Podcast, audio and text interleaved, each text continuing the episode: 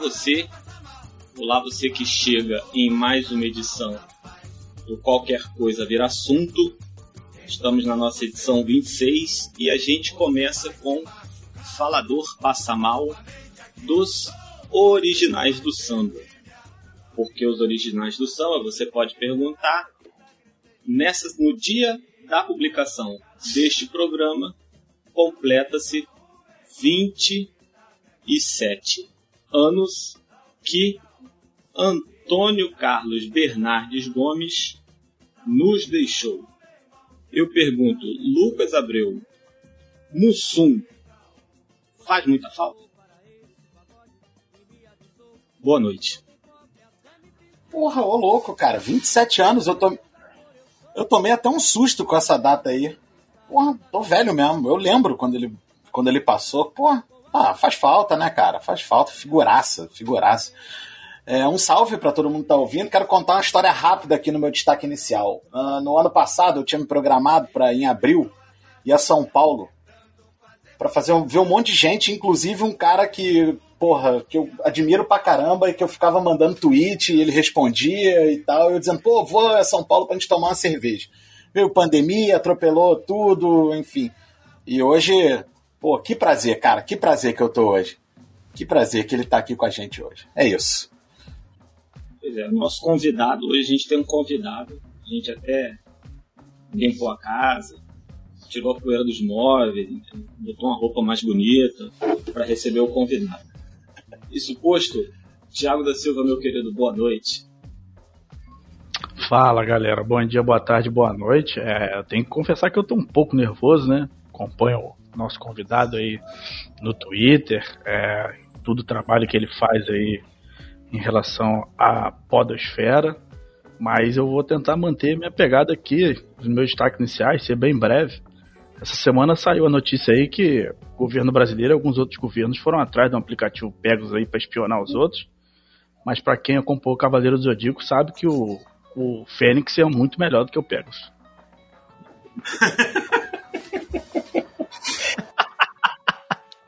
pois bem, Ray Ortiz, meu querido, boa noite, seu destaque. E aí, meu povo, tudo bem? Boa noite para vocês, boa noite especial para o nosso convidado, um bom momento para quem está nos ouvindo. E para ficar rápido nesse destaque inicial, eu queria dizer só uma notícia que eu vi aqui no Instagram. Recordista de tatuagens do mundo corta o nariz e vira uma caveira. É isso. Ele já tinha a cara toda tatuada, cheio de tatuagem nos dentes, e aí ele cortou o nariz e virou uma caveira. É isso. Boa noite. Como se já não tivesse mais o que Tô fazer. dizendo, meu irmão. Como se já não tivesse mais o que fazer, entendeu? Às vezes falta ocupação para essa galera. Muito bem, vamos ao nosso convidado. Ele que é jornalista, ele é podcaster, ele é amante do samba, ele é palmeirense, ele é muitas coisas. Eu queria desejar uma boa noite a Leandro e a mim e convidá-lo também ao destaque inicial. Boa noite, Leandro. Ah, que prazer estar com vocês. Boa noite, bom dia, boa tarde a quem nos ouve e a vocês, Felipe, Thiago, Lucas, aí. É, demorei demais para conseguir achar esse horário com vocês. Deveria ter conseguido antes. Me ressinto por uh, ter atrasado a chance da gente bater esse papo, mas estou aqui. É, um pouco aflito porque vejo vocês com agasalho e é inconcebível na temperatura onde eu tô uh, na, na, aqui em Maceió imaginar uma pessoa de agasalho. Né? Assim, é, é, inacreditável que como é louco o planeta, né? O planeta tem essas coisas, né? Tá frio num lugar e calor no outro. É, embora feliz, né? Que eu acabei de perceber que um dos agasalhos é do Michigan State, time que formou é, Magic Johnson, né? Grande, grande, o, os Spartans, grande Michigan State. É, o meu destaque eu vi que vocês falaram, fizeram uma homenagem pro Mussum. Essa é uma história cabeluda na minha família, né? Eu não sei, eu a minha mãe que conta, eu não me recordo disso, mas minha mãe conta que eu um dia cheguei para minha mãe e falei: "Mãe, sonhei que o Mussum, que eu tava debaixo de uma árvore, tomando uma sombra, o Mussum sentou do meu lado e falou: Você vai ser o próximo trapalhão. E o Mussum morreu na semana seguinte. Minha mãe conta essa história. Eu não... E, e, foi uma bombaça, né? Minha mãe oh, bomba, caiu no meu colo. Eu falei, pô, então quer dizer que é você, então, próximo trapalhão? O que, que, que, que eu faço com isso? O cara morreu, falou isso e se mandou, né? É, mas não aconteceu. Eu até gosto de dar risada, né? mas de, de fato não, não sirvo nem para o samba, e o Mussum é, antes de tudo, um grande uh, músico, né, e muito menos uh, ah, para fazer aquele humor, para conseguir fazer uma tabelinha com Dedé Santana, é, se fazer de bobo pro Didi Mocó, é, enfim, grande, grande Mussum. Fato. E a mim, boa noite. Então, assim, para a gente começar, a gente queria saber, assim, quem é o Leandro e a mim? como que o Leandro e a mim se define, né? Embora talvez essa seja uma pergunta extremamente difícil que a gente faça para nós mesmos, né? Ou de repente, como que o Leandro e a mim se apresenta nos rolês, né? Opa, tudo bem? Eu sou o Leandro, eu sou. Olha, é, é, essa pergunta é muito difícil, claro, mas ela se torna interessante nesse momento e eu posso fazer uma espécie de primeira mão aqui também é, de um, entre aspas, novo Leandro, né? Eu, eu, me mudei, saí da cidade onde eu morei quase a vida inteira, em São Paulo. E, e tenho me preocupado muito com essa questão da oralidade, né? Principalmente da oralidade masculina, né? Como a gente tem dificuldade, nós homens temos às vezes dificuldade de falar sobre a gente de uma maneira mais íntima, é, quando essa intimidade também toca em questões que são, enfim, uh, de alguma forma a gente aprendeu Uh, a gente aprendeu a tratar como tabu. Fraquezas, por exemplo, né? A gente tem muita dificuldade de falar sobre, sobre fraquezas, sobre, uh, sobre as coisas das as coisas que nos machucam. É, eu sou, eu, eu, me apresento no grupo sempre preocupado com que as, eu, eu, quero que as pessoas, né? Tento, desejo que as pessoas não me achem uh, muito chato, muito introspectivo, muito quieto, pareço ser bravo, pareço ser intelectual, mas isso é culpa da minha barba e do meu óculos, respectivamente. É, então, é, muito do que eu sou na intimidade é bem diferente do que as pessoas acham que eu sou. Eu me, eu me, eu me beneficio disso em algumas vezes, porque, enfim, as pessoas às vezes, ah, às vezes é interessante que as pessoas achem que você é intelectual e você não é. Às vezes é interessante que as pessoas achem que você é bravo ou que você tá bravo, porque você se livra de algumas interações sociais que você uh, não está muito preparado para fazer. Mas o principal é o Leandro de hoje, com quase 37 anos, tentando reinventar a vida é, é, e tentando entender as lições de um período pandêmico que foi, do ponto de vista pessoal, muito dolorido e que fez com que esse Leandro de hoje fosse Leandro que se examina a cada dia, que olha para dentro a cada dia é, e tenta, tenta levar a vida de um jeito um pouco mais leve percebi quase tarde demais que estava levando a vida num ritmo, uh, num ritmo que não, não era saudável, que não era bom. Isso não é só sobre qualidade de sono, ou qualidade de alimentação, ou qualidade de interação social, mas também sobre o peso que a gente põe uh, nas nossas, uh, nos nossos desejos econômicos, desejos de carreira, desejo de sucesso, desejo de, enfim, de ter uma vida do jeito que a gente pensa que ela tem que ser. É, então acabei partindo até um pouco para filosofia aqui, mas acho que essa oralidade é importante. Hoje, se me perguntam quem é você, eu devo dizer, eu sou alguém em análise, alguém em constante exame e, portanto, em constante descoberta. Caraca, é, eu imagino que essa ida é óbvio que essa mudança para Maceió tem a ver com todo esse processo, né? A pergunta era outra, mas eu vou já vou mudar a ordem aqui no que a gente imaginou. Por que, que você escolheu Maceió, então? Eu escolhi Maceió porque a fronteira do Brasil estava fechada com a Argentina. eu estaria de agasalho, cachecol nesse momento. É, eu, eu, eu, tinha um plano de aprender o idioma espanhol de maneira mais profunda. Eu queria passar um ano na Argentina é, mais especificamente em Rosário, porque não queria uma cidade, não queria sair da metrópole também, né? São Paulo estava me, me engolindo, já tinha me engolido, e eu precisava de um, de um, lugar novo, de um lugar onde eu pudesse, enfim, uh, que, o, que, o, vizinho não soubesse exatamente quem eu sou e quais são meus horários, né? É só que, enfim, a fronteira fechou, a Argentina não abriu. Eu até tinha alugado uma casa na Argentina, isso não aconteceu. E aí eu abri, uh, eu abri o caderninho e pedi três coisas: é, uma cidade grande o suficiente para ter uma internet robusta para eu poder trabalhar dela, uma cidade que me oferecesse a possibilidade de praias pouco habitadas ou nada habitadas para eu poder tomar um sol sem medo de aglomeração é, e o terceiro e mais importante ponto, o, a intuição. Eu não tinha nenhuma, nunca tinha pisado no Nordeste, então é, o elemento intuição pesou. Entre João Pessoa, entre Aracaju, Uh, Maceió parece que me escolheu antes de eu escolher Maceió. Bacana. Eu queria só deixar uma sugestão aí a mim, se ele quiser de repente aprender espanhol em um ambiente de praia, tem Búzios aqui, que é perto da gente, entendeu? Tem uma comunidade, tem uma comunidade argentina grande, entendeu? Não sei como é que é a questão da internet lá, entendeu?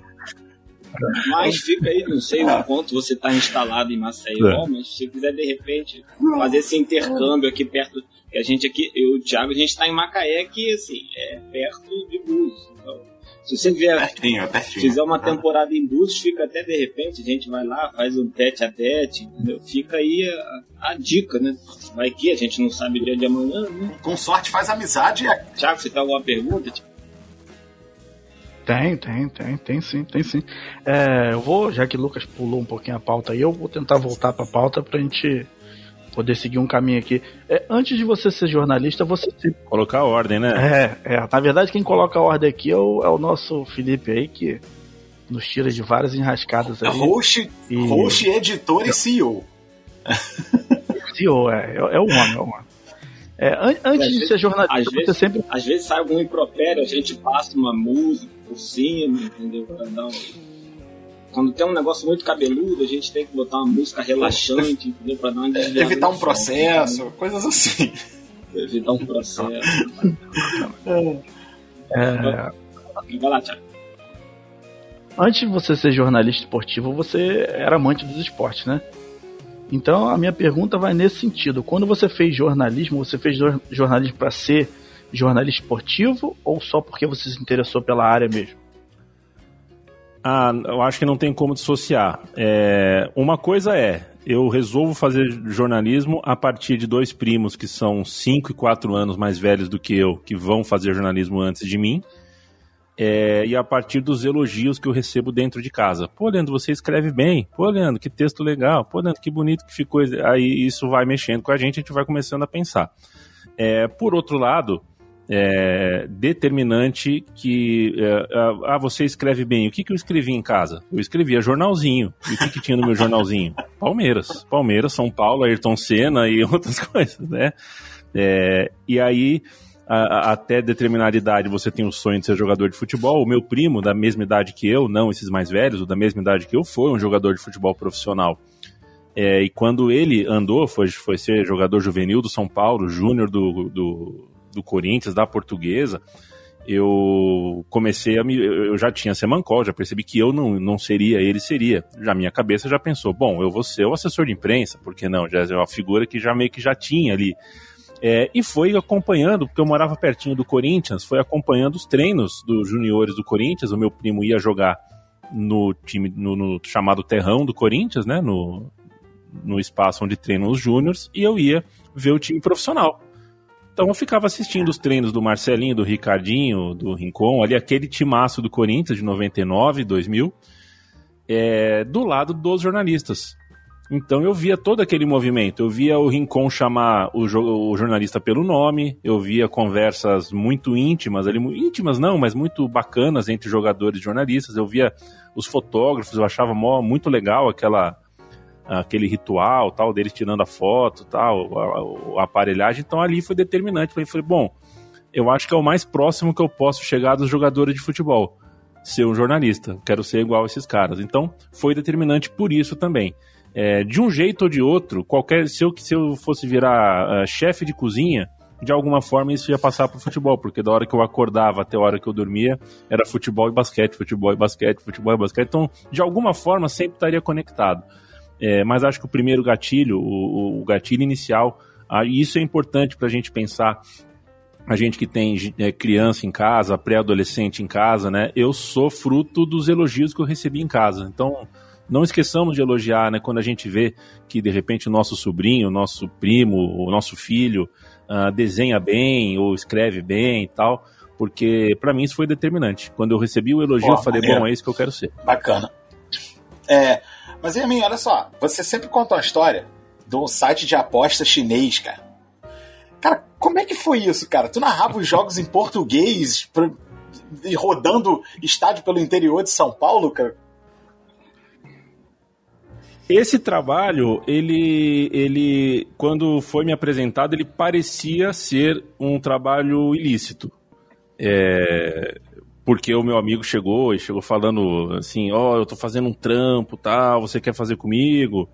E até hoje eu não tenho certeza se ele era ou não lícito no, no, na China, ou em Singapura, ou em Hong Kong, eu não sei exatamente aonde que, com quem que eu conversava, né? É, era uma então, era, um, era uma coisa meio, meio secreta, mas qual que era a lógica? Eu tinha que reportar para um site de apostas é, tudo o que acontecia e eu tinha necessariamente que estar no estádio, porque o delay para quem está do outro lado do mundo de uma imagem por satélite é muito grande. Então, se você está no estádio e aposta no gol que você viu ao vivo, você quebra a banca, porque o site vai atualizar depois da sua aposta.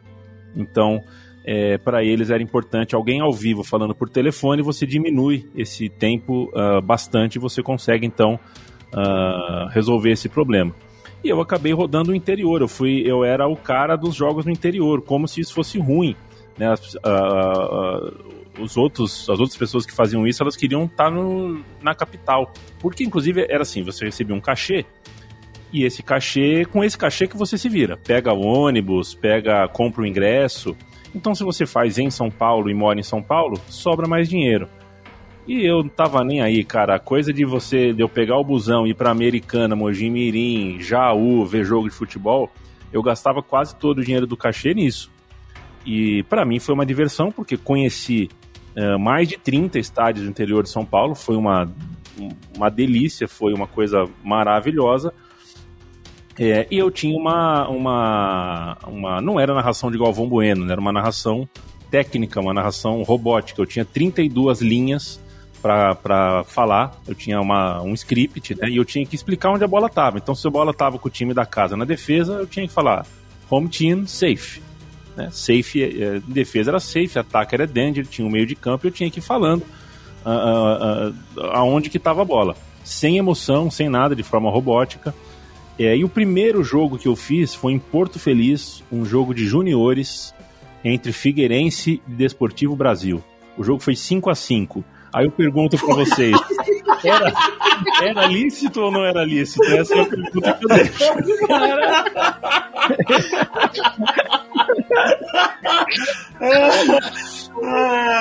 Esse Uber estava pagando Se a banca não quebrou, a gente pode ficar, né, pelo menos. Ah, é. E sabe mas, quando você mas... eu, eu percebi que eu era a pessoa mais importante no estádio. Só falei, cara, todo o esquema depende de, do meu telefonezinho aqui. Sabe? Eu tô de laranja aqui, se eu fizer alguma besteira, eu caio morto aqui. É o famoso, é o famoso se a ligação cai, você poderia ter sido um homem morto. Morto, exatamente. Mas isso foi, isso foi antes ou depois do carnaval na sua vida? Foi logo depois do carnaval. Foi quando eu, eu, trabalhei no carnaval entre 2006 e 2009. Isso foi entre 2010 e 2011. Foi, foi isso. Ou 11, 12, foi por aí. Uh, eu, eu, eu, parei de trabalhar nisso quando o Roberto Carlos jogou no Corinthians, então era 2012, né? Então foi é, 11, 2012, 12, 2012, mais ou menos isso. 2012. E assim, é, igual é ator, né, que não escolhe trabalho, porque diz que cada um é um filho, é, e, e, sente amor igual por, pelos trabalhos que faz, é, qual você sentiu mais prazer? Na, no samba ou narrando os jogos para o site de aposta chinês? Ah, o site, o site de aposta chinês era ir rodoviária com um MP3 no, no, no, ouvido, escolher um CD, colocava. É uma, um rolê muito solitário muito gostoso de pegar um ônibus, de conhecer rodoviárias que eu adoro, conhecer estádios que eu adoro e conhecer restaurantezinhos, pastelarias tal. Mas era algo muito solitário. Trabalhar com o samba, com o carnaval é outra coisa.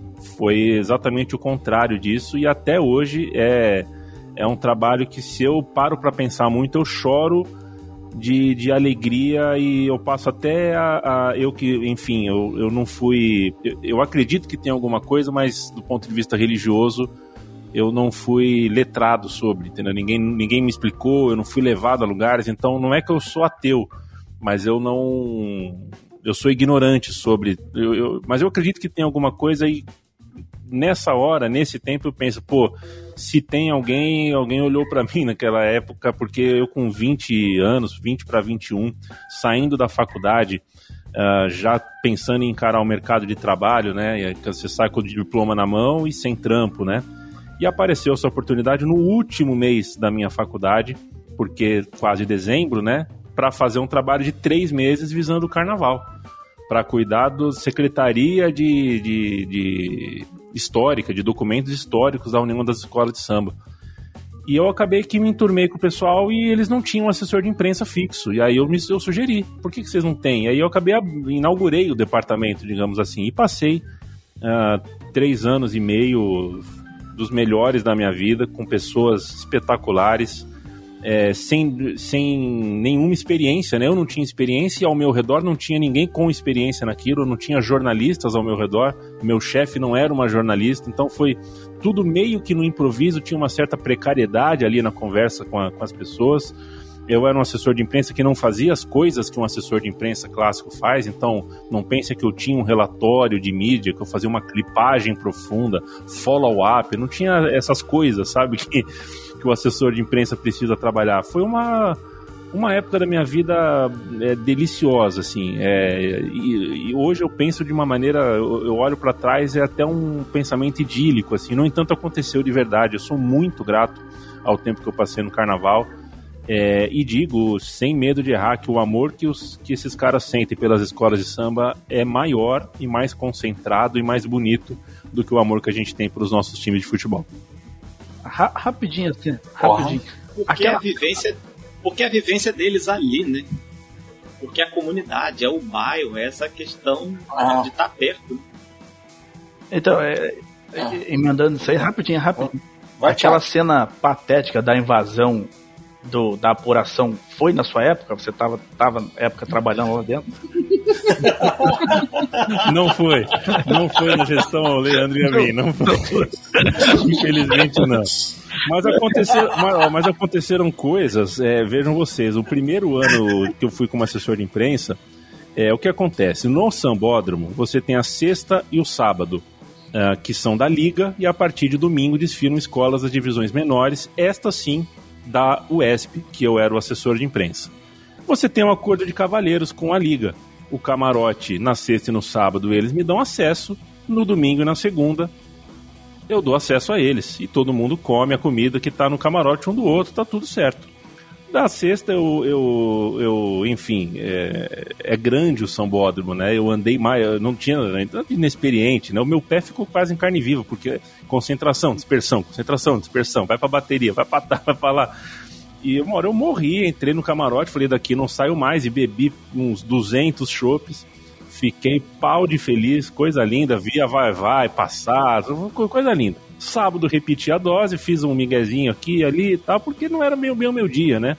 E eu, os desfiles acontecem nos bairros, no autódromo de Interlagos. Eu andei para lá e para cá, mas quando cheguei no sambódromo, fui pro camarote. Tal, no domingo, que era a vez da contrapartida, a minha chefe não permitiu que os assessores de imprensa da liga entrassem. Ah, ninguém combinou comigo, oh. não, não, não, vão entrar. Não pode, ela estava irritada com alguma coisa e descontou nos pobres dos assessores de imprensa, que descontaram, claro, em mim. Falaram: bom, se você, uh, se a gente não pode entrar no camarote de vocês, você também não pode acessar a sala de imprensa, porque a sala de imprensa, quem, quem montou foi a gente, foi a liga. E eu passei a noite de domingo e de segunda inteira, só eu podia entrar na sala de imprensa e os jornalistas me davam pendrive para eu imprimir, senha de e-mail para eu entrar e responder alguma coisa. Eu passei a noite inteira nessa função. Garoto de E- recado. É, e a menina, e eu falando pra menina, meu, você tá me fudendo de um jeito que você não faz ideia. Você, você tá vendo o trampo que eu tô fazendo? As pessoas, cara, tem fotógrafo me dando cartão de memória. O cara tá me dando cartão de memória e a senha do e-mail dele pra eu mandar e-mail pra um, pra um chefe dele. Olha aí. Cacete, Hoje não mano. daria pra fazer isso, né? Porque hoje essas coisas de duas etapas do Gmail e tal, não Dá, daria, não travaria tudo. Naquela época ainda dava. Você fazia log, log off, login É. e vambora. E, e E, cara, e foi. acabou, acabou sendo engraçado e a menina falou: Ó, desculpa, você cumpriu ordens no camarote, eu tô cumprindo ordens aqui. E tudo bem, eu acho que ela tinha a razão dela, mas ela me, me quebrou. Tirando esse, esse evento, que depois a gente dá risada, vi coisas no Carnaval de São Paulo que vocês não acreditariam. Mas se você contar, eu acredito. Agora, agora ficou conta boa. uma, pô. Agora conta Ah, eu vi, eu vi, eu vi, por exemplo, eh, vocês sabem que as, as escolas mais da quarta divisão, a quarta divisão, acho que é a quarta divisão, ela desfila no Autódromo de Interlagos, na reta, na reta do, do reta dos boxes. E aconteceu um dia de uma escola chegar com um ônibus, componentes, tudo no dia errado. E a escola chegou dia Meu errado. Deus! Aí, enfim, aí você cria um problema com toda a comunidade, com toda. Não é uma escola de 3 mil pessoas, mas é de 600 pessoas, sabe? E aí o que acontece? Pro- pelo contrato que você tem com a prefeitura, você tem que entregar o show, você tem que desfilar.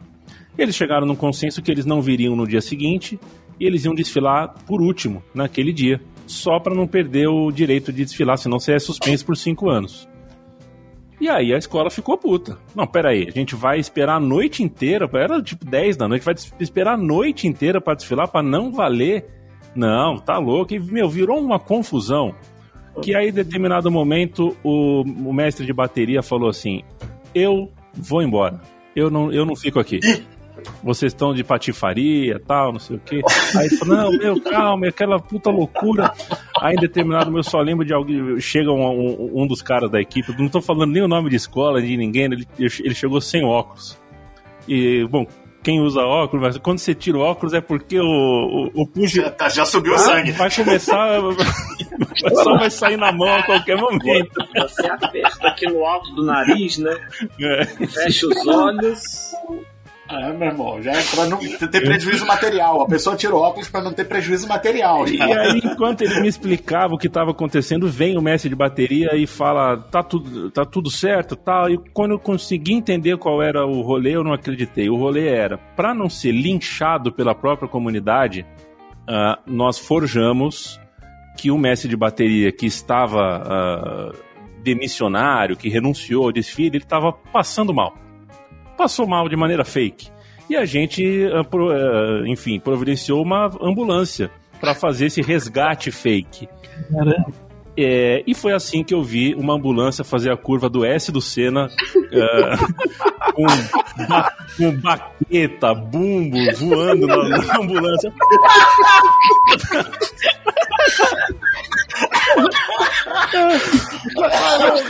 Não, cara, o, que todo voou de sentido. baqueta.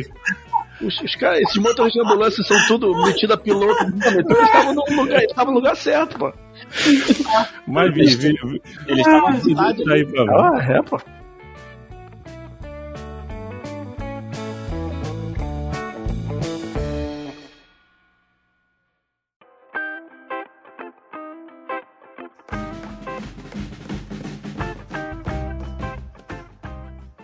E mim, deixa eu te perguntar. E como que foi a Central 3 no meio de tudo isso? No meio dessa caminhada sua. Tá, o- o- olha só, eu tava fora do mercado jornalístico é, e um pouco desiludido também, porque é da nossa, né? Se a nossa profissão a gente só contava que foi tudo bom, a gente tá mentindo, né? Tava chateado, fiz um trampo ganhando muito pouco e consegui um trabalho num site de vendas.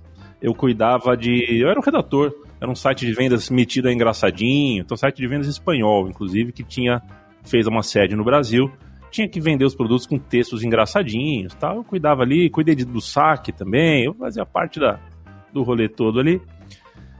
E, mas tava super infeliz com aquilo. E numa. Fui tomar uma cerveja, uma festa, uma balada.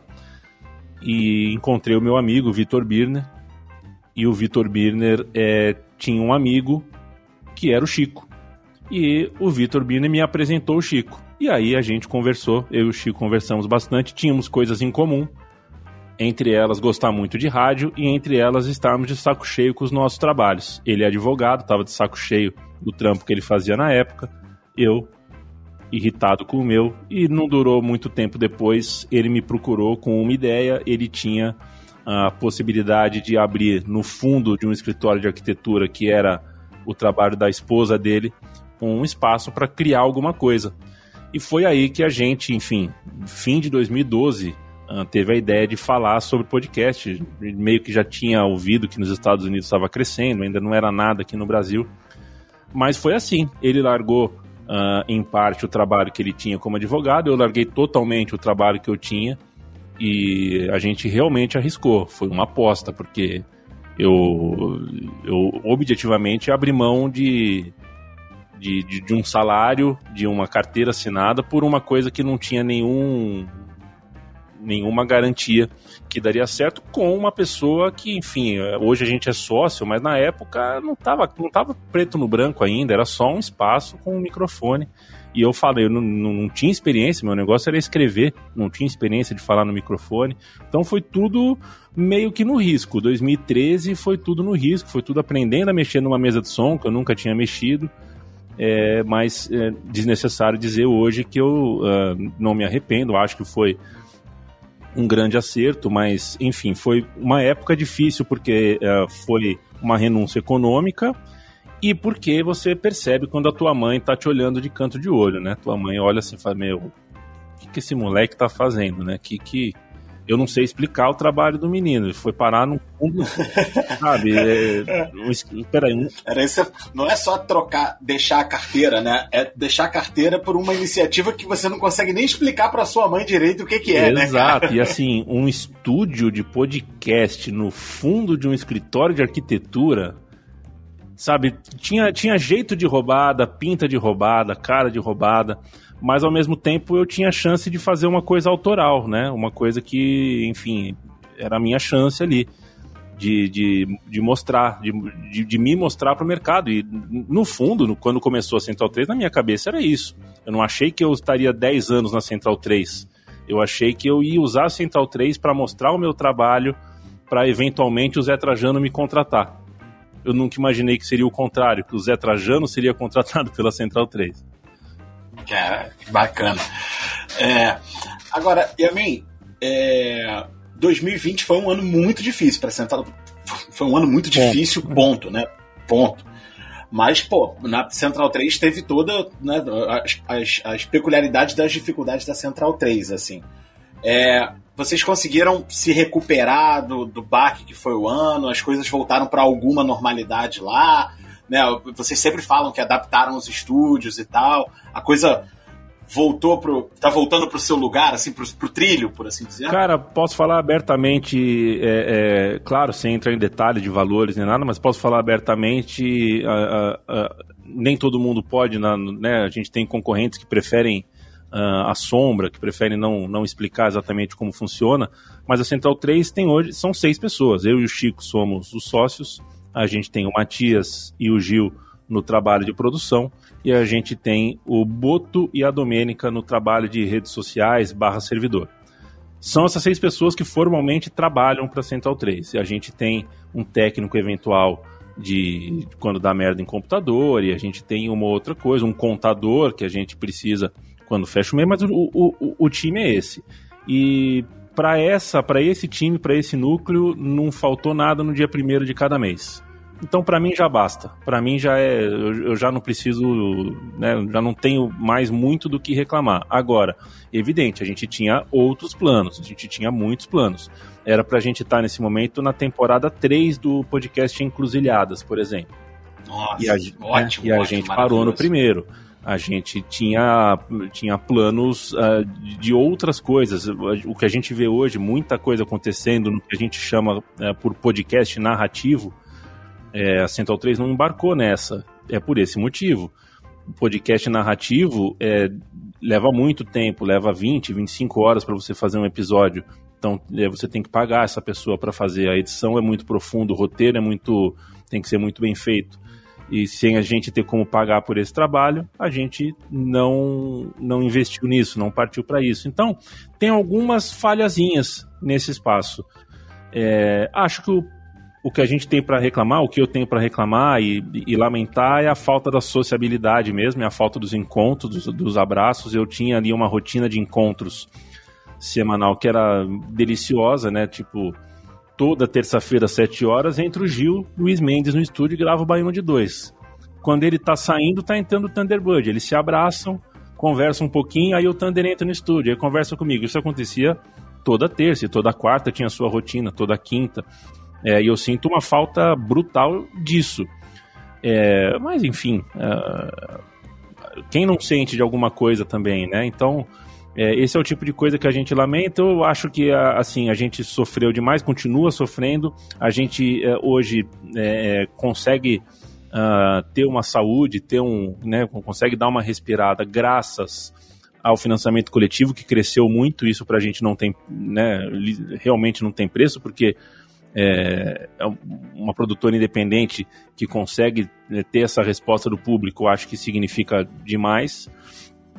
É, mas é claro, uh, é claro que a gente tem perdas. Eu acabei de citar o Thunderbird aqui. A gente precisou desligar o Thunderbird, porque o Thunderbird era um dos nossos poucos produtores que tinha um cachê. E a gente precisou parar de pagar o cachê para ele.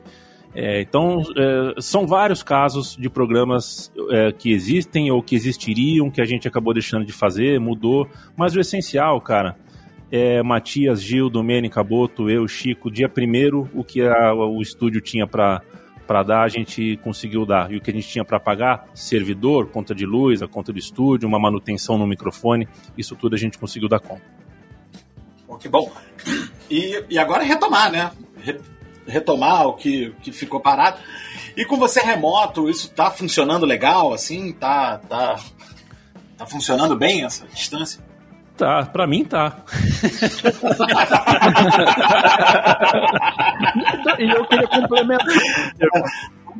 Um abraço, né? Aproveitar para mandar um abraço, é, Matias, Gil Luiz Mendes. Eu, queria complementar essa pergunta é, para falar sobre o estúdio. É. Como é que tá o estúdio? Se está aberto? As pessoas estão trabalhando lá?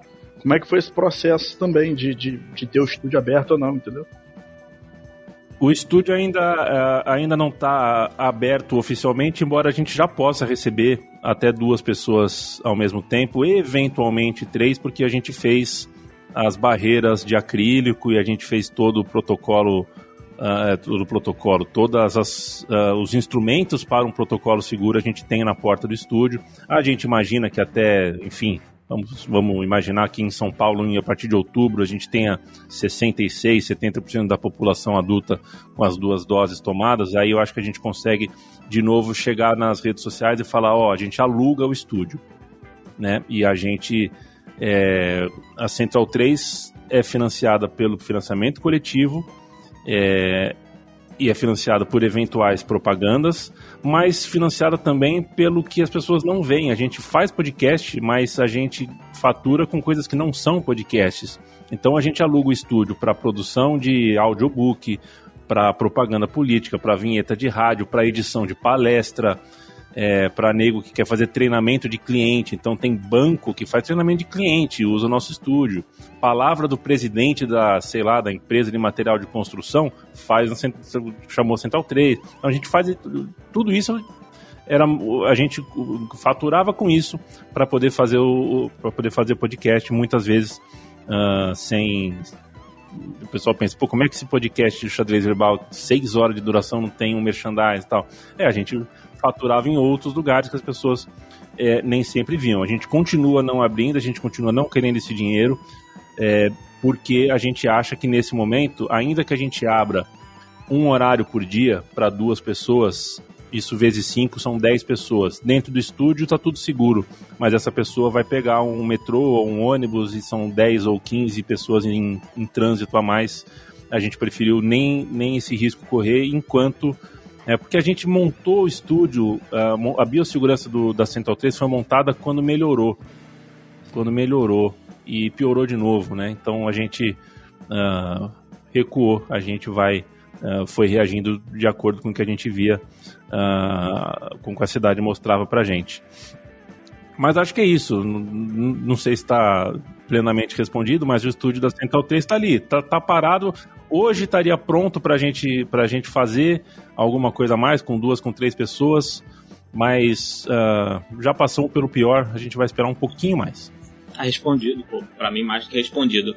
Vocês, na Central 3, vocês têm o podcast de futebol nordestino, vocês têm política internacional, vocês têm o som das torcidas, vocês têm uma gama de coisas. Você acha que falta algum assunto para vocês tratarem lá, para vocês abordarem? Algum tema na grade? Perfeito. Eu, eu senti que eu faltei com alguma parte da resposta, por isso que eu perguntei ainda no fim, mas é, é para dizer, é, o que eu disse para Matias, para Gil, para meu sócio, é, eu tô longe para conseguir estar mais perto. Eu estava ali perto, mas sem estar presente no estúdio, é, sem a gente estar junto no estúdio no, no último ano, tanto faz. Se eu tivesse em Bangkok, Pequim ou em São Paulo, teria dado na mesma. E então eu tô longe, mas tô com, com a estrutura aqui que, que é preciso. E quando eventualmente eu apresento a Trivela, quando todo mundo entrar no estúdio da Trivela para gravar, uh, ao mesmo tempo só eu estiver longe, aí a gente discute, aí muda, aí muda de figura, aí faz falta eu. Do jeito que está hoje, não, não, não faço falta. Quanto a um podcast que, que, inclusive, porque a Central 3, eu preciso mais da Central 3 do que a Central 3 precisa de mim. Hoje quem cuida fortemente da, da, da Central 3 está na retaguarda, muita gente acaba nem vendo, que é Domênica, que é Boto, são pessoas que, essas sim, sustentam a Central 3. Quanto a podcast que falta, cara, é, a ideia a gente tem muita, ideia a gente tem muita. Tema, é, é, é que é difícil, é, é difícil eu, eu, eu, falar de um tema que eu gostaria de fazer, porque todos eu já de alguma forma ensaiei, estudei, tem alguns que estão na gaveta, mas o que eu te diria é que é, alguns podcasts mais bem elaborados, mais jornalísticos e mais narrativos. Os temas variados, eu te daria 10 temas aqui diferentes, é, de população de rua a velhice. Temas que eu gostaria de, de, de, que a gente tivesse um podcast, mas vai ter que sair na hora certa, com a elaboração certa. Né? Os podcasts que a gente tem hoje à disposição é, são os que dão pé pra gente, do ponto de vista da produção, do roteiro e tudo mais. Uhum. É, tem mais a ver com formato do que com tema propriamente Isso. dito, né? Essa, Exatamente. essa ousadia. Exatamente. É, Mas tamo aqui, aí, vamos falar. Aí, entendeu? Se precisar da galera pra falar de esporte americano, eu conheço um pessoal bom, entendeu? É, a verdade. Ei, Lucas, rapidinho, só pra... Se qualquer, a gente está aceitando o é, convite. É, só para tentar complementar essa resposta do Yami, é, e mais vozes femininas também, Yami?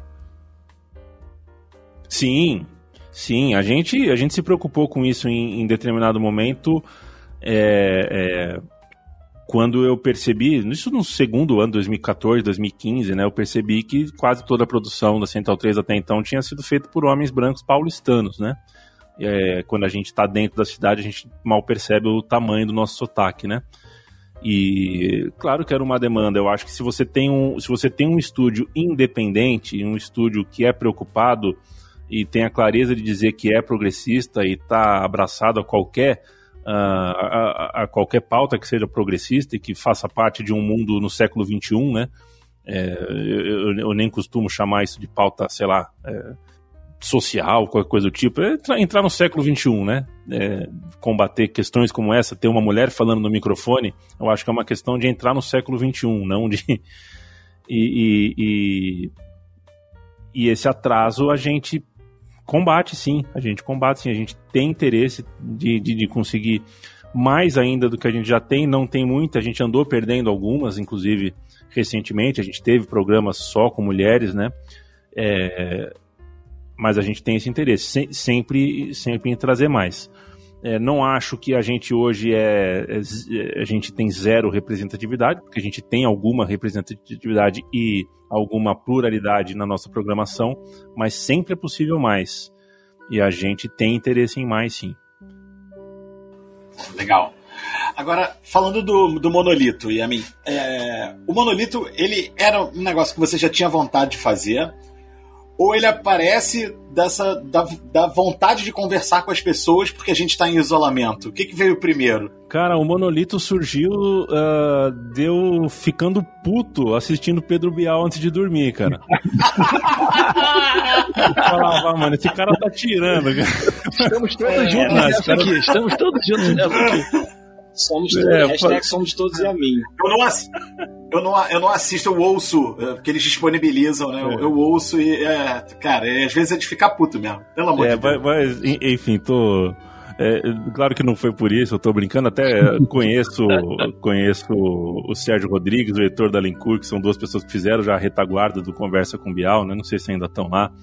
É, enfim, todo respeito ao Pedro Bial, que né, sou amigo do Zé Trajano, e o Zé Trajano uh, tem uma relação de família com o Pedro Bial, então tá, tá tudo certo, mas é, a ideia de fazer um Conversa com o Bial sem o Bial. Ve, ve, vejam bem, é, na frustração de não conseguir fazer um podcast narrativo tal qual eu queria, e eu tenho pelo menos dois que eu já tenho o roteiro de um episódio feito, mas eu sei que não vai dar pé para eu tocar do jeito que eu queria, tudo entrevistar todo mundo. A pandemia, a pandemia me frustrou esse plano. Eu senti vontade de fazer alguma coisa nova ainda assim. E eu queria, com esses podcasts novos que acabaram não saindo e vão sair um dia, tomara que em breve é, eu queria me apresentar como alguém que não fala de futebol. Que não me incomoda falar de futebol, claro que não. Eu adoro e foi o objeto da minha vida, o objeto de devoção da minha vida desde que eu me conheço por gente. Mas eu acho que eu posso falar um pouquinho mais. Eu acho que eu consigo falar com, com o Boulos, né? Eu consigo falar com, com um especialista em segurança pública. E eu, na Central 3, não tinha um espaço onde eu eventualmente pudesse falar sobre isso, né? Todos os programas onde eu abro o microfone para falar na Central 3, eu tô falando de futebol. E então surge daí, né? Eu não, não consegui fazer uma coisa mais elaborada, então vamos no simples. Eu recebi crítica na rede social, teve gente que falou, pô, achei esse monolito uma ideia inovadora, tipo com deboche, assim, com ironia. Nossa, que inovador. É, Caralho, um programa de entrevista. Você quer o quê? Um programa de cabeça para baixo? Um programa de entrevista de acho, trás para frente? Eu acho que é mais do que, mais que entrevista. Né? Você responde primeiro, aí eu faço a pergunta. Não, receber as pessoas para ficar xingando ela. Ah, mas o que eu acho que é mais. Acho que é mais do que entrevista, na verdade, o que tá faltando. E o Monolito tem, tipo, eu admito que eu não tô em dia, mas ele tá tapando. Ele, ele cumpre para mim esse papel, é um programa de conversa mesmo, assim. Tipo, de papo, não é uma entrevista. Tipo, não é vou sentar aqui, vou te fazer um monte de perguntas e tô satisfeito com as suas respostas. Não. A gente pode entrar numa conversa e ir pra um lugar, óbvio, tem um fio condutor ali e tal, mas, pô, dá a liberdade de todo mundo falar, sabe? de, de...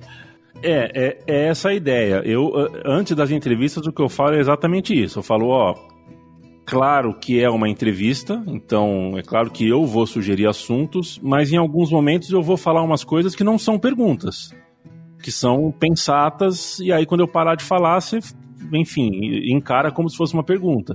Nem sempre vai ser uma, não vai ser uma coisa de pergunta e resposta. A ideia é essa, nem sempre funcionou. Teve algum episódio que a gente teve que fazer uma edição um pouco maior, porque eu terminava de falar e a pessoa falava, tá, concordo. E aí eu tinha que fazer uma pergunta, né? aí eu, a gente dá um jeitinho, tá?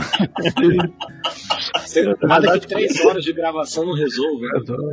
É, mas se quem ouve sente isso que você que você descreveu, companheiro, para mim é objetivo alcançado, porque é, não queria que fosse um programa de entrevista, queria que fosse um conversa com o Bial sem o Bial.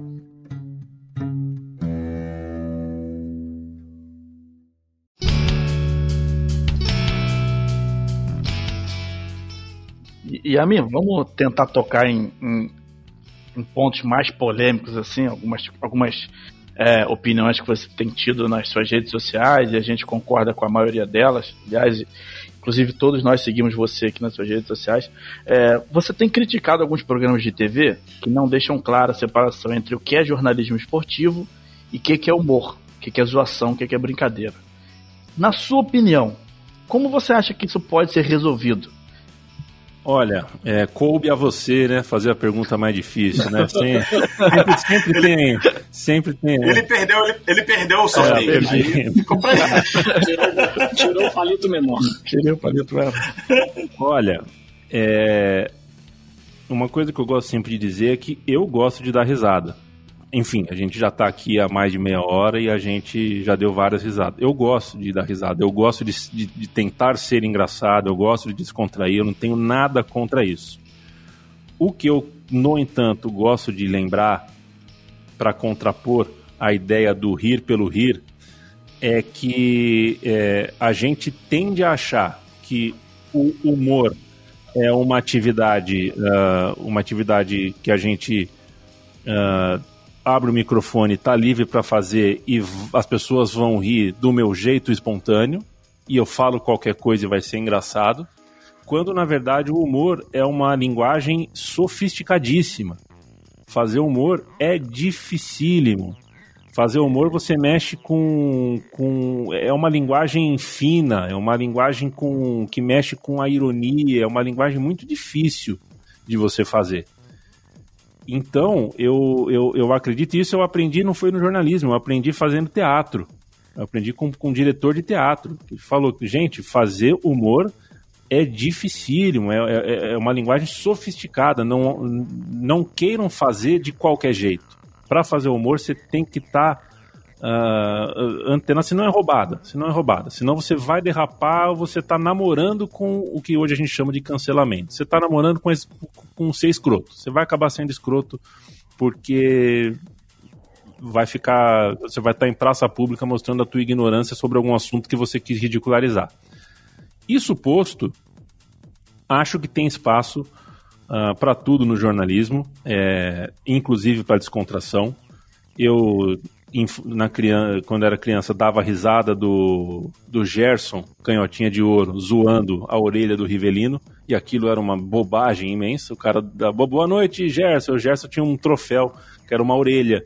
E ele tipo, zoava, chamava o Rivelino de orelhudo todo momento. Aquilo, porra, era, uma bobagem, mas eu achava o máximo, eu dava risada e é importante que as pessoas dão risada a meninada que está chegando com 10, com 12, com 14 anos, começando a ter autonomia para assistir alguma coisa, vai gostar daquilo, vai se encantar, vai, vai ter uma, uma, uma conexão com o que é engraçado, com o que é menos elaborado. É, só que eu tô falando tudo isso sem, sem, sem chegar na resposta. E de, de alguma forma é um pouco de fuga da resposta, porque ela não tem uma. É, é, acho que a gente não tem uma medida certa. O que, o que eu posso dizer é assim: um, eu me ressinto é, de mais espaços uh, ah, para quem não é. para quem não está disposto a isso. Né? Então eu já vi, e aí não, não sou eu, porque eu, sinceramente, ó, eu tô na, na, na flor da idade, tá? Tô pra fazer 40 anos, tá tudo certo, meu cérebro tá funcionando pra caramba, eu entendi as mídias digitais, né? Eu sou de uma geração que cresceu com celular, tá tudo certo. Agora, meu mestre no rádio é o Paulo Massini. Para fazer, pro Paulo Massini fazer uma live, não é tão simples. E a gente vai ficando anacrônico. Amanhã sou eu, cara daqui 10 anos eu não vou ter captado alguma coisa da, desse mundo digital, do, do, do que a mídia vai me pedir para mim. E da mesma forma, eu não vou entender a linguagem de alguma coisa. Ou eu me preparo, ou eu toco. Uh, no, no, eu ia quase falei um nome aqui. Ou eu, eu, eu, eu, toco o velho bobo que fala qualquer coisa. É, ou eu, enfim, procuro um espaço onde eu seja aceito do meu jeito. Eu sinto falta de um espaço na TV formal, por exemplo, é, que dê tempo para um senhor falar como um senhor. Eu, eu, se o Zé Trajano hoje senta no Sport TV, ele tem que entrar naquele ritmo de falar com o telão, é, de apertar a TV, cara. Eu acho que tem que ter esse espaço para essa outra pessoa, sabe? Eu, e, e, e, isso eu sinto falta. E ao denunciar a falta disso, às vezes parece que a gente está contrapondo uma coisa com a outra. Eu acho que se você tem Sport TV 1, 2, 3, Focus Sport 1, 2, ESPN, ESPN Brasil, ESPN isso, daqui, você tem. Cara, multiplica isso por 24 horas, dá tempo de você ter todas as coisas. Acho que. Ah, não dá audiência. Isso não é desculpa. Acho que Isso, e aprendi com o Zé Trajano isso, né? É, falando ontem mesmo com ele sobre isso, sobre uh, que audiência dava para a ESPN cobrir os jogos abertos do interior. Talvez nenhuma, mas quando chegava a Olimpíada, uh, aquele atleta que estava na Olimpíada conhecia o repórter da ESPN de jogos abertos do interior de seis anos atrás. É, conseguir, é, aí você conseguia a entrevista boa, você conseguia, você conseguiu o que ninguém consegue. Então, é, esse tipo de coisa é, que eu acho que, é, que a gente precisa preservar hoje, a gente precisa respeitar. Eu acho que tem um pouco de falta de respeito de uma, de uma geração que está sempre atrasada, que acorda que acorda atrasado, parece que tem sempre mais coisa para fazer do que dá tempo, e aí quando chega na hora de produzir, uh, produz com essa pressa que não consegue refletir que tem uma velha guarda aí que merece respeito, merece espaço e merece que a gente também dance no ritmo deles. Vem dançar um rock comigo, mas eu vou dançar uma valsa com você também. É, isso não significa que eu quero abolir o humor da, da, conversa. Eu acho que cabe também. Eu acho que cabe também. Eu acho o Magno Navarro um imitador absurdo de bom. E acho que é um cara preparado. Eu acho que é um cara que não vai derrapar não, é, não vai derrapar e fazer, de repente, uma piada escrota. Um dia, na rede social, eu fiz uma crítica pública a ele lá, respondi para ele que ele fez, ele imitou muito bem, por sinal, uma pessoa que, enfim, estava envolvida em, em, crime, né, em denúncia tal. E eu falei, ó, abraço de fã, gosto muito de você, mas toma cuidado, porque não é engraçado isso daí.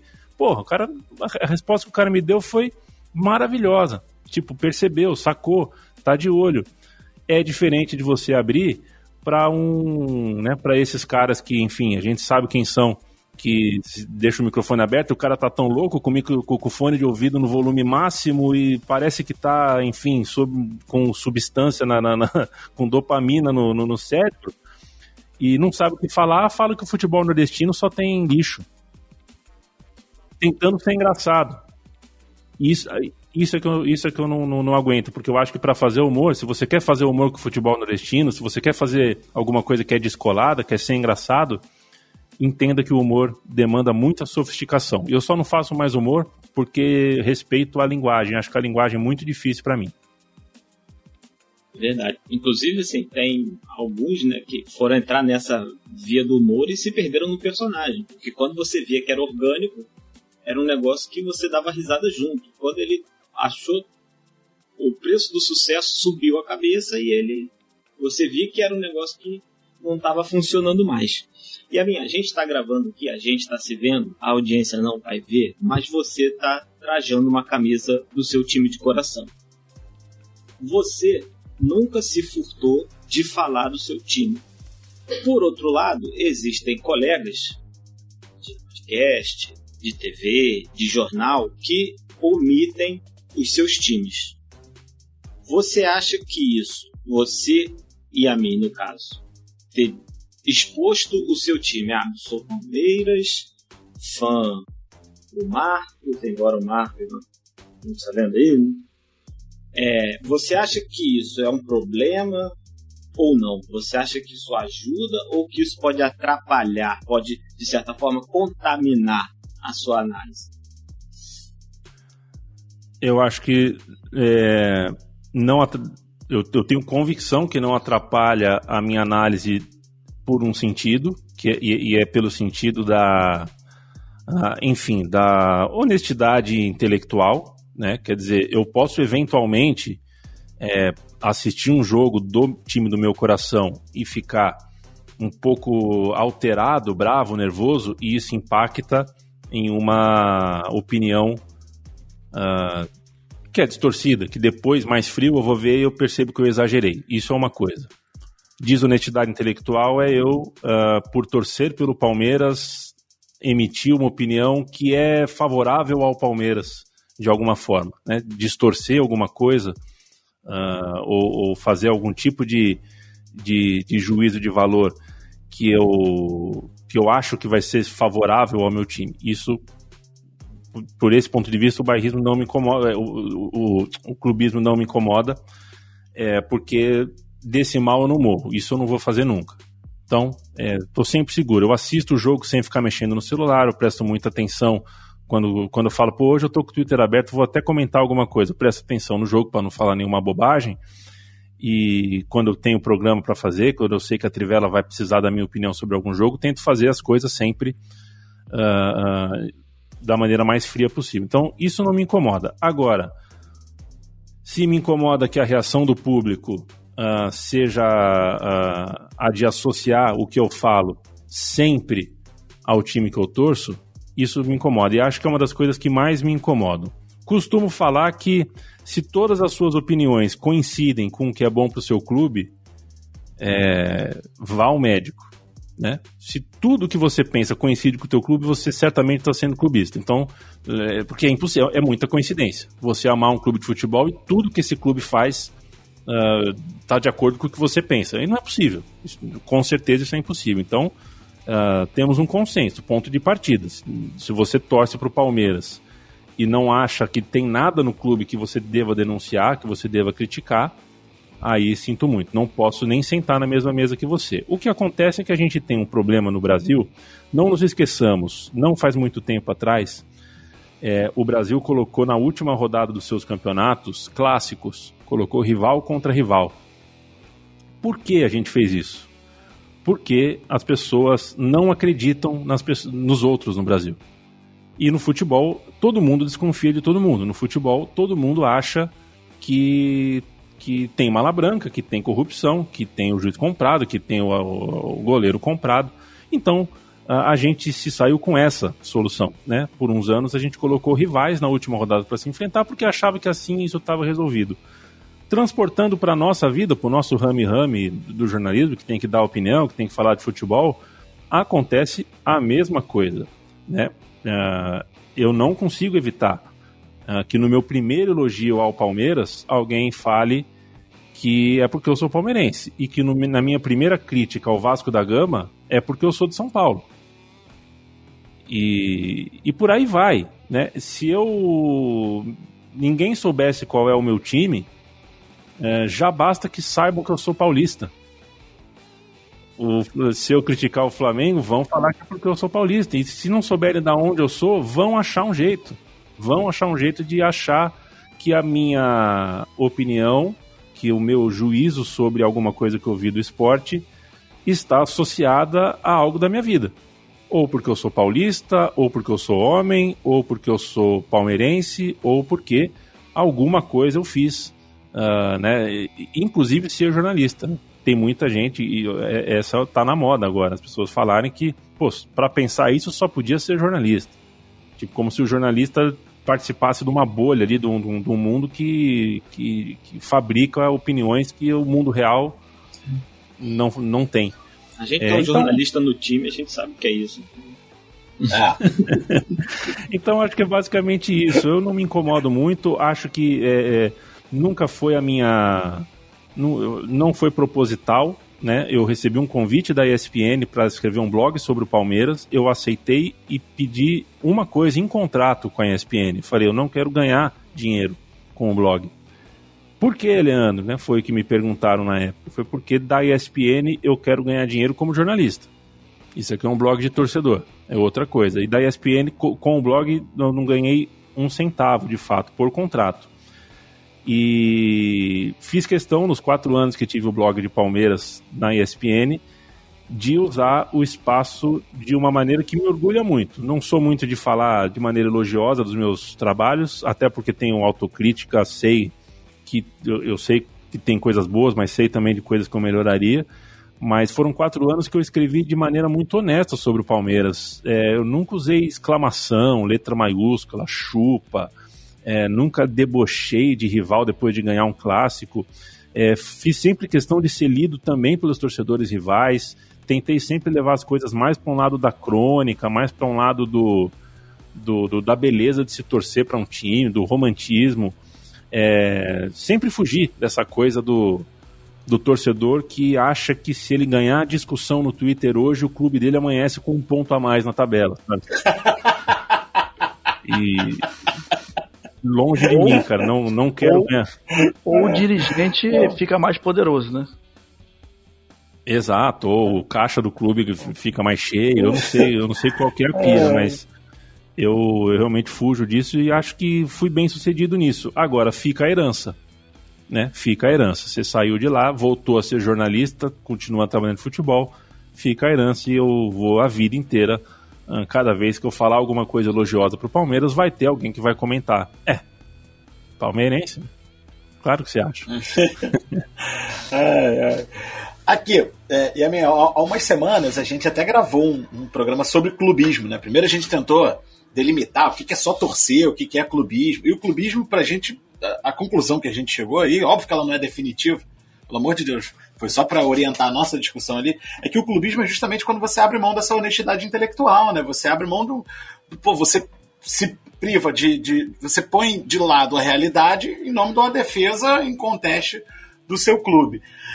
Cara, é, isso tá. é, eu não sei se é o ambiente da rede social ou se é o a, a seara de discussão do, do futebol hoje no Brasil tá muito contaminada por esse clubismo, né? Tá pesado, tá, tá complicado ser figura pública que discute futebol no Brasil hoje? Tá, tá pesado sim, tá pesado sim. Tá pesado, in- e, inclusive, bom, primeiro responder, tá pesado porque é, em muitos casos a gente tá perdendo pro algoritmo, né? a gente tá perdendo essa batalha para a plataforma, então a gente, o lugar onde a gente discute futebol é, não é mais saudável, né? Facebook, Twitter, WhatsApp são lugares é, sabe, é, vejam vocês, a gente está gravando aqui na, numa época em que o lateral esquerdo do meu time, o Matias Vinha, está sendo vendido.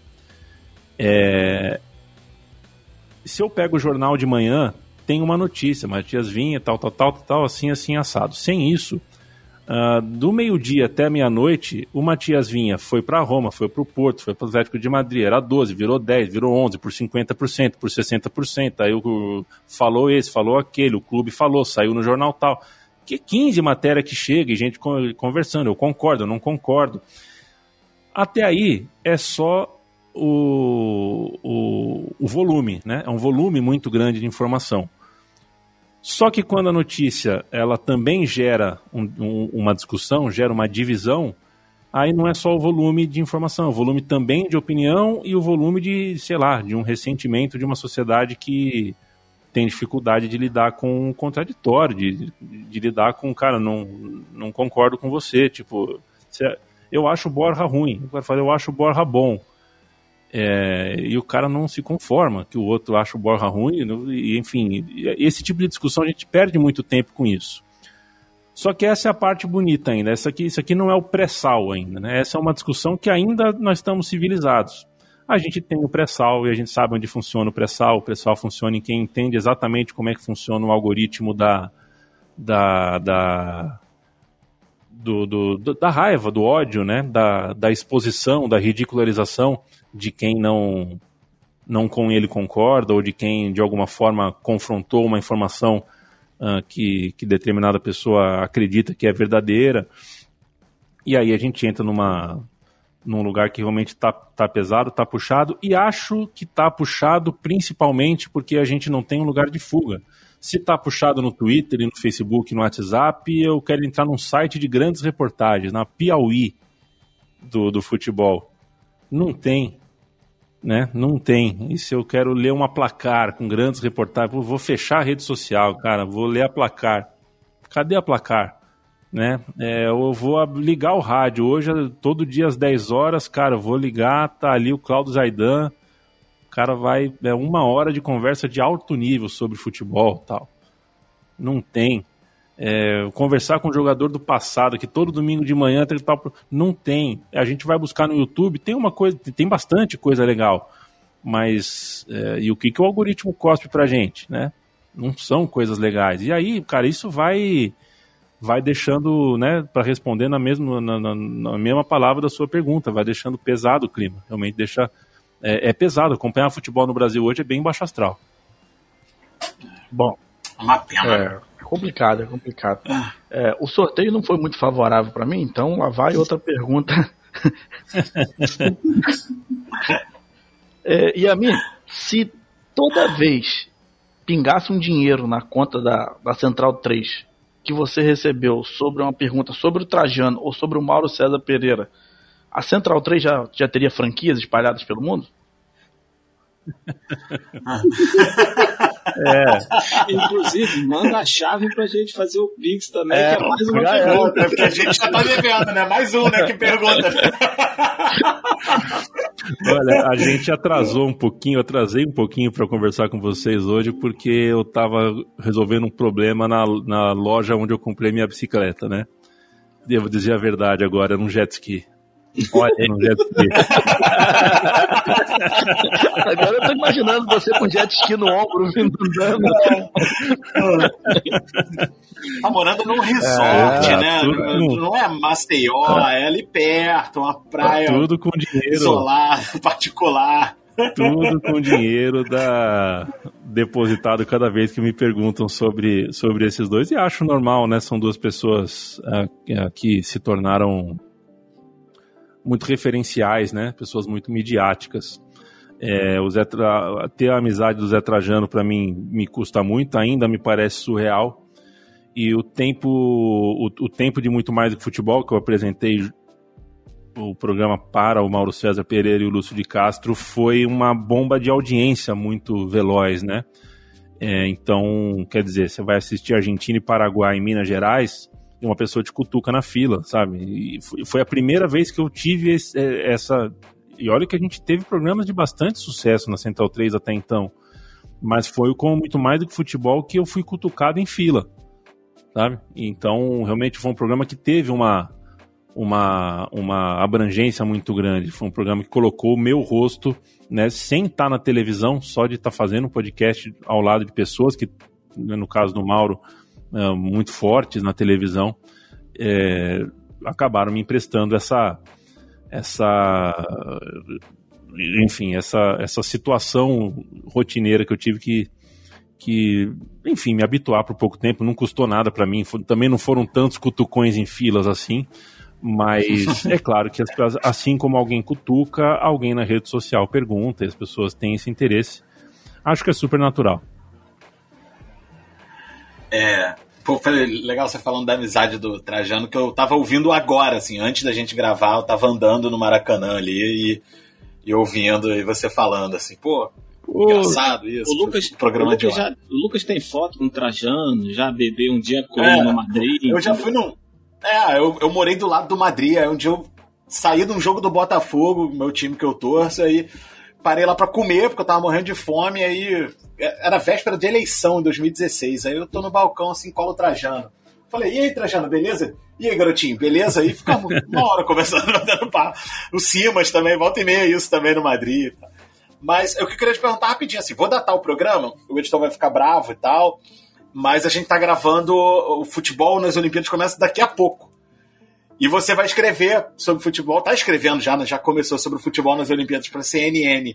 Animado, Yamin? Como é que como é que apareceu isso para você? Tá animado de fazer, voltar a escrever sobre futebol e justamente em Olimpíada? Tô, cara, tô, tô animado. É engraçado, né? Muita gente pergunta, já disse aqui, né? O meu negócio é escrever, embora uh, há quase uma década eu fale no microfone.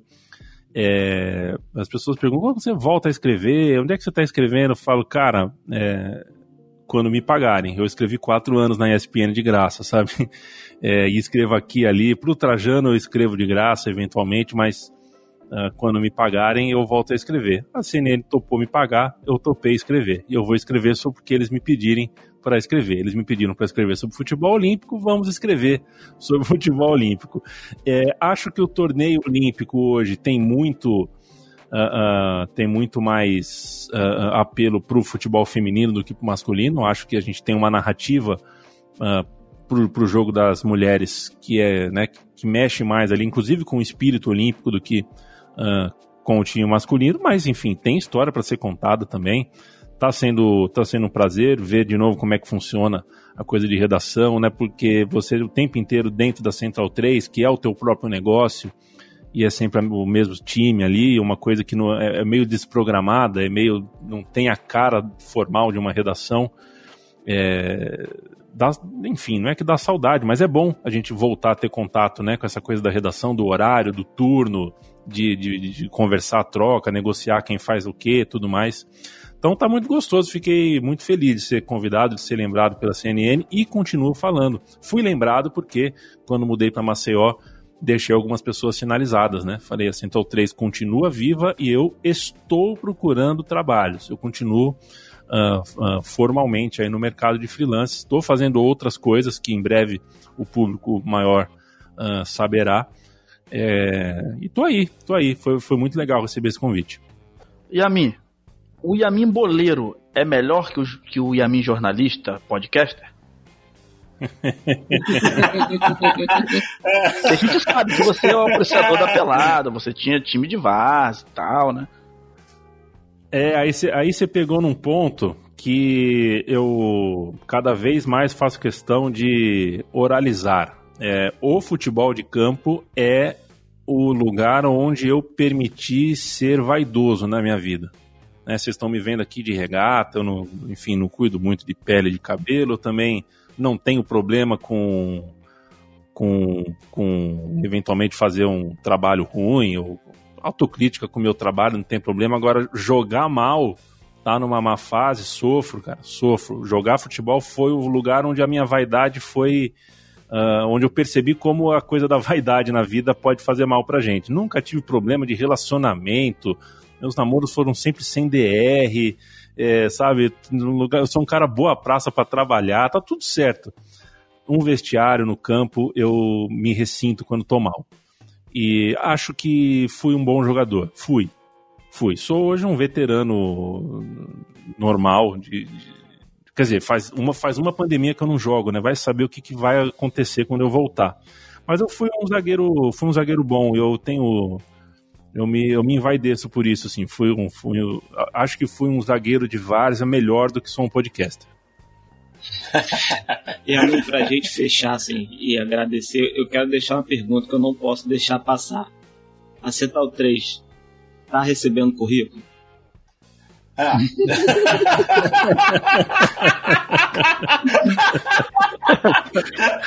Boa, mandou bem. Mandou. Nossa senhora, não é à toa que ele é nosso Usamos a entrevista toda pra pedir uma vaguinha, né? Foi tudo um plano, né? tem editor, tem redator, tem opinião aqui, que forma, entendeu? A gente, a gente dá uma lida. Eu acabei de abrir o e-mail aqui, ó, 84,51 GB de 100 GBs ocupados, 84% ocupado. Portanto, recebeu, estou recebendo. recebeu, continuo recebendo. Cara, se você. O que a gente já planejou, já sonhou de ter uma redação com 10 pessoas, com 15 pessoas, alguém só para fazer arte, um cara para fazer só desenho. É, nossa, a gente já sonhou muito com isso e eu me permito ainda sonhar. Eu, eu, eu sinceramente não acho que a Central 3 está tão longe assim de eventualmente chegar a ter um patrocinador que viabilize tudo isso. É... Eu tiro da Central 3 um, um valor do que a gente fatura e se a gente recebesse 20 vezes mais do que recebe, eu não retiraria 20 vezes mais não é uma escala uh, uh, proporcional. Eu sei exatamente uh, de, uh, o meu limite do que eu quero ganhar da Central 3. É, evidentemente, todo mundo gosta de estar tá bem de grana. Não é, eu não estou na Central 3 para ficar rico. Eu tenho um limite, ganho, eu pego hoje da Central 3 menos do que eu acho que é esse limite, mas uma hora pararia. Sabe, eu, eu tenho um, um X, uma meta, do que eu acho que inclusive é justo né, a Central 3 enriquecer não significa que eu vou pegar uma parte dessa riqueza e ficar rico também. É, eu estou querendo dizer com isso exatamente é que se o e-mail do McDonald's chegar antes do seu e-mail com o seu currículo, é, aí provavelmente o seu currículo vai chegar e já vai ser impresso numa impressora fodona na, na hora, assim. Aí, tá vendo? Pô. É, Mas é isso. É flecha, né? Mas é aquele é o tá sonho gostoso de sonhar, né, cara? A gente ah, eu, eu mas sonho. Tem, mas a Central 3 tem tudo para chegar lá, cara. Fica, pô, assim, dependendo de, de qualidade do que vocês produzem, cara. E, e eu que acompanho vocês graças ao xadrez verbal, desde 2015, assim, eu posso falar. Cara que um doente que pegou todos os futebol urgente velho para ouvir desde o começo, assim. E se você um dia falar com o Fernando Toro, diga para ele que às vezes eu, eu acho que ele tem toda a razão do mundo, assim. Vocês têm todo, tudo para chegar lá. É isso. É, não sei nem se eu já disse aqui. Se eu, se eu já disse nesse papo, eu, o editor que corte, ou deixe de novo, sei lá. Não, Mas- amigo, vou cortar uma vírgula do que você Não. falou, cara. O programa é seu hoje, então. Mas eu acho que uma, uma empresa que se dedica a fazer comunicação independente, ela não. Se ela se prestar a fazer comunicação formal, né, se ela quiser fazer tudo que é mais do mesmo, tudo que as outras fazem também, ela não precisa existir. né? Se for para eu colocar ah, terno, né, camisetinha e gravata, é, e me comportar como se eu fosse dono de uma startup no Vale do Silício e de conversar com as pessoas de um jeito que qualquer editor da Folha de São Paulo faria, aí a gente não precisa existir. Então a gente existe e a gente sabe o preço disso. O preço disso é que demora um pouco mais para chegar o dinheiro. De fato, demora um pouco mais. É, mas a gente, eu preciso sonhar.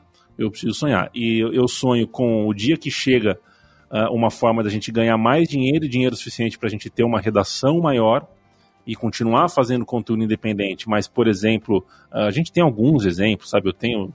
ah, teria alguns exemplos de jornalismo independente, sei lá, a redação da pública hoje tem mais gente do que tinha algum tempo atrás, por causa, porque conseguiu de alguma forma financiar, né? É, dei um exemplo aleatório aqui, mas é, é isso, eu sonho com isso e sonho com meu verbete no Wikipedia. Eu espero um dia ter um verbete no Wikipedia. É o grande sonho da minha vida, ainda não realizado, porque jornalistas a Wikipédia acaba derrubando, mas é, eu espero um dia ter. E espero que no lead do meu, do meu Wikipédia este- conste que eu trabalho de meia. Não que eu trabalho com gravata, camisa social, calça, falando com gel no cabelo. Mas qualquer coisa, a gente fala que você é podcaster, que você é assessor de imprensa de carnaval. A gente, ó, você já, você já provou muitas é, qualidades e habilidades que dá para incluir você fazer um verbete seu na Wikipédia sem que fique aquela pecha lá de jornalista. A pior das hipóteses, a minha, a gente cria o verbete é, Leandro e a mim. Leandro e a mim foi um dos responsáveis por apaziguar um possível linchamento durante o carnaval do ano X no Autódromo de Interlagos. entendeu? Então, ó, Perfeito. A gente passou um pouquinho do horário, quero pedir desculpa a mim, porque o papo tá bom e se dependesse, a gente ficava aqui, assim, rádio eterno, mas embora a gente daqui a pouco também, e a mim falou do jogo do São Paulo, a gente tem a NBA pra cobrir, que tem um match point aí que tá pra acabar a temporada. Então eu queria, assim, falar que o Raí que tava com a gente caiu, na internet dele caiu, deu um problema e ele, pra não atrapalhar o tráfego, ele optou por não voltar até pra explicar Te mandou um abraço, pediu desculpa, Exato. né? Te mandou um abração, Valeu, né, Raí. amigo? Mandar um abraço Pra também pro agradecer. Renato, que foi o cara que me deu o seu contato no WhatsApp. E eu fiquei na dúvida se Renatinho. era você, até você me mandar um áudio, porque não, era, não tinha uma foto sua. Pode ser um trote, pode ser qualquer coisa. Agradecer ao Renato. A gente tratava ali no, no Twitter, mas aí você me mandava, eu respondia e ficava aquela coisa cortada. Enfim, estamos aqui. Eu tô feliz pra burro com isso. E aí eu quero fazer as considerações aqui pra gente fechar, deixar aí a ver o jogo de São Paulo e a gente poder ir curtindo. E Lucas reclamou de datar o programa, tô eu datando o programa de novo. Eu vou, ver, eu vou ver o jogo do Racing, tá? Só pra deixar claro. Ah, é porque o, o Racing vai estar no campo com o São Paulo. né? Infelizmente, não é um jogo não é um coletivo de titulares contra reservas, entendeu? Então, assim, pra gente fechar, Lucas, querido, seu, seu, sua despedida aí, seu boa noite. É, cara, muito obrigado, Yamin. Muito, muito obrigado mesmo. Que papo agradável, bacana, bonito e divertidíssimo. Assim. A gente se divertiu pra cacete. É, um dia vai acabar essa bagunça de, de pandemia e tal. E eu sei que você gosta do Rio. Eu falei, eu moro perto do Maracanã. Então, porra, dia que você pousar no Rio, você dá um toque. A gente vai no bode cheiroso ali, encher a cara de torresmo, tomar uma gelada, ver o jogo que tiver passando no Maracanã, tá? Porra, prazer, cara. Muito obrigado mesmo. Um abração, prazerzão. Valeu. Tiago, meu querido, seu boa noite. Ah, infelizmente a gente vai ter que ser repetitivo, né, cara? Tem que falar a mesma coisa que Lucas, é brincadeira. Mas é isso, cara. Pô, maravilhado de ter o, de ter o Yamin aqui. Eu acompanho o Yamin há bastante tempo nas redes sociais dele. É, fiquei mais fã ainda é, com a Central 3, é, os podcasts da Central 3, da Central 3, os programas que ele, que ele apresenta, apresentava. E só confirmou o cara maravilhoso que a gente achava que ele, que ele era pelas redes sociais. Pô, muito feliz mesmo. É, e Lucas está corretíssimo. O dia que tiver aqui pelo estado do Rio, dá um toque na gente que a gente monta uma caravana e vai atrás. Muito obrigado mesmo por ter participado aqui com a gente. E espero ver, espero ver um dia a gente lá em São Paulo conhecendo o estúdio da Central 3. Senhores, isso vai acontecer. Eu, eu no máximo, no máximo, uh, estarei no Rio no Carnaval, é, porque não abro mão da Sapucaí. Então já deixo esse compromisso da gente achar tá uma marcado, noite, tá marcado. É, uma noite para beber bastante. É, Tá marcado. Conversar tudo que der, tudo que eu fiquei, enfim, foi uma hora muito, uma hora e tanto aqui, muito agradável para mim. Vocês foram muito amáveis comigo, demos uh, boas risadas. Vocês sabem que o meu dia hoje foi um acidente atrás do outro. é, mas que, que, que momento, momento bom do dia foi essa conversa aqui. É, às vezes eu ainda acho que, sabe, pô, receber todo esse tipo de palavra uh, que acabo de ouvir de vocês, uh, às vezes não parece nem que é para mim, assim, realmente a gente fica é, a gente fica tocado, emocionado, porque, enfim, no fundo a gente é, né, gente comum, cara, a gente não, não, não faz pensando nisso, né, a gente nem sempre percebe que a gente, enfim, faz companhia, e se perguntar qual é a coisa mais legal da tua profissão, eu diria que é isso, é conseguir criar esse tipo de amizade com pessoas que você não conhece, fazer companhia para pessoas que você não conseguiria fazer companhia de outra forma e criar esse, esse laço com, com vocês, caras, vocês três, mais o Raí, que, enfim, nunca tínhamos conversado juntos e aqui a gente conversou uma hora e tanto e tá evidente que a gente já, já é parceiro já há um tempão, porque, enfim, de alguma forma a gente troca.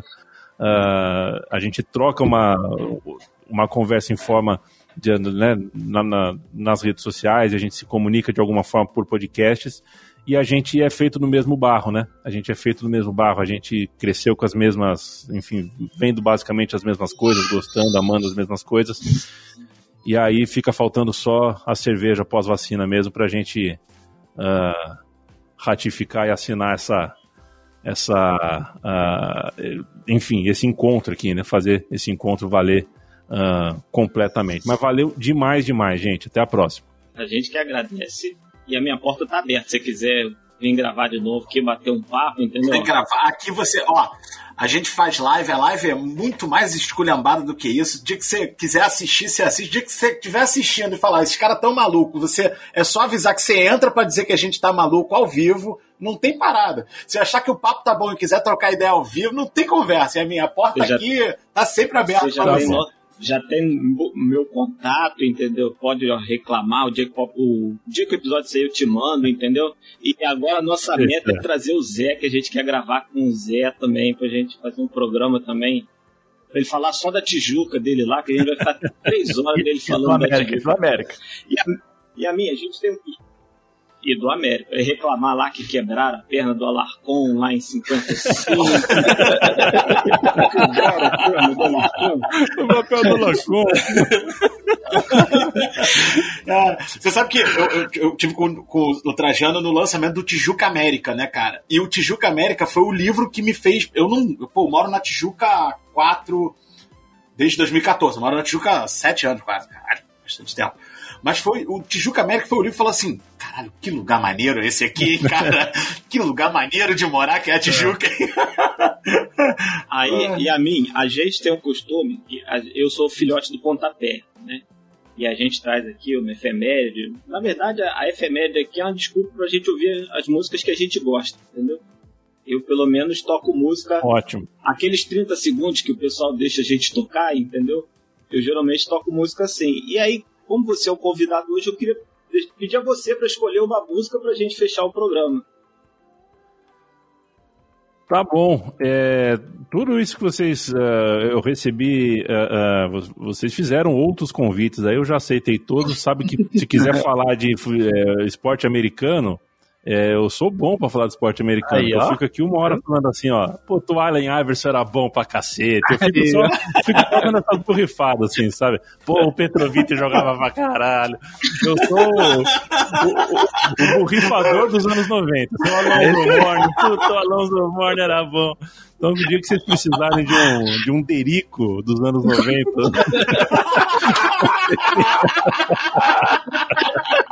Você me chama.